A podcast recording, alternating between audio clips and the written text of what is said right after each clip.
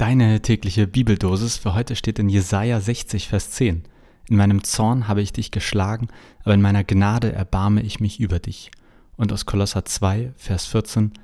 Gott hat den Schuldbrief getilgt, der mit seinen Forderungen gegen uns war, und hat ihn aufgehoben und an das Kreuz geheftet.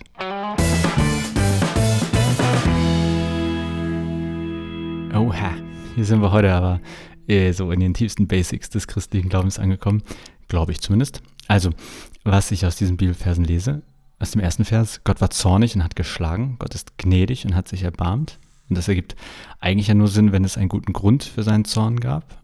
Äh, bedeutet, irgendwie ist da was vorgefallen und Gott ist richtig sauer, aber am Ende nicht mehr. Und im zweiten Vers, Gott hat Forderungen an uns. Wir, in Klammern Menschen, haben, hatten bei Gott Schulden, aber Gott hat diesen Kredit, sage ich mal, von seiner Seite aus aufgelöst und hat gesagt, alles gut, du hast keine Schulden mehr bei mir. Und damit sind wir halt hart beim Kreuz, also bei Jesus am Kreuz. Und das steht da ja auch am Ende ähm, vom zweiten Vers, Zitat, an das Kreuz geheftet. Also hat Gott den Schuldbrief oder die Schuldbriefe. Vielleicht ist das für dich jetzt so, boah, langweilig.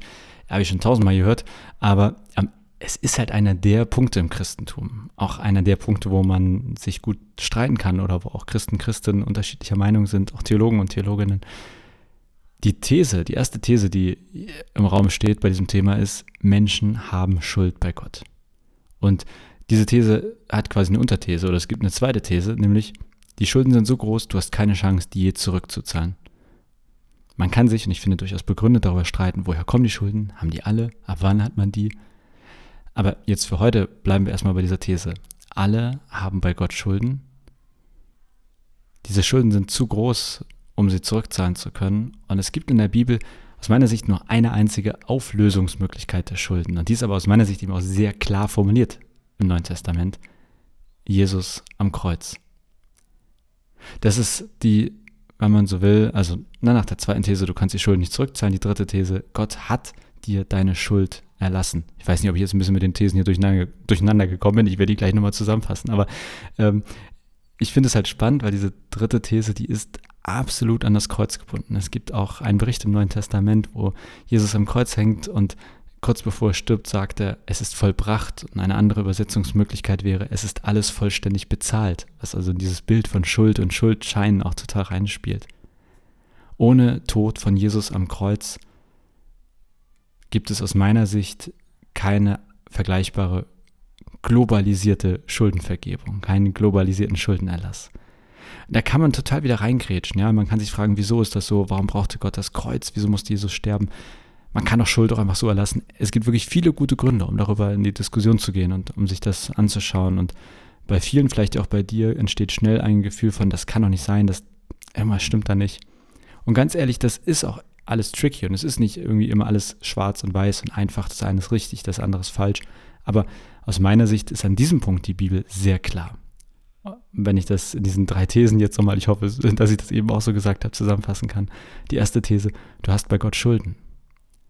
Zweitens, du kannst diese Schulden nicht selbst abbezahlen oder zurückzahlen. Und drittens, Gott erlässt dir und allen anderen Menschen auch diese Schulden durch Jesus am Kreuz.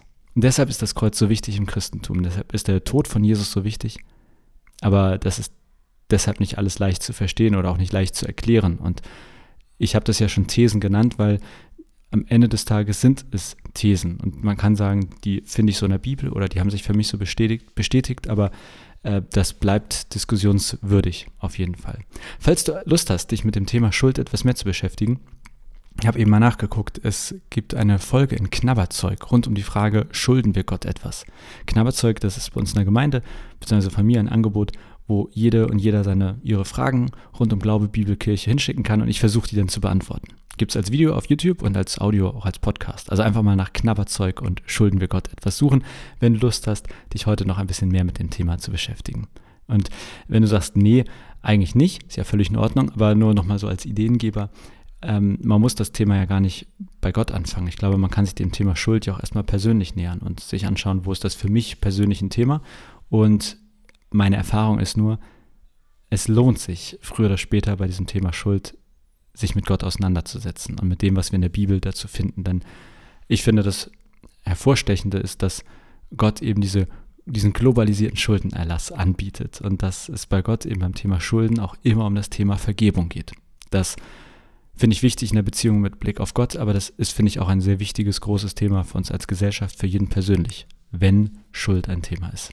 So, habe ich genug geredet und äh, hoffe, dass du ein bisschen was mitnimmst, mindestens diese drei Thesen. Und wenn du Bock hast, dich ein bisschen mehr mit dem Thema Schuld zu beschäftigen, dann die Empfehlung, einmal zu Knabberzeug rüber zu wechseln. Unabhängig davon, ich wünsche dir einen sehr schönen Tag und hoffe, wir hören uns morgen wieder.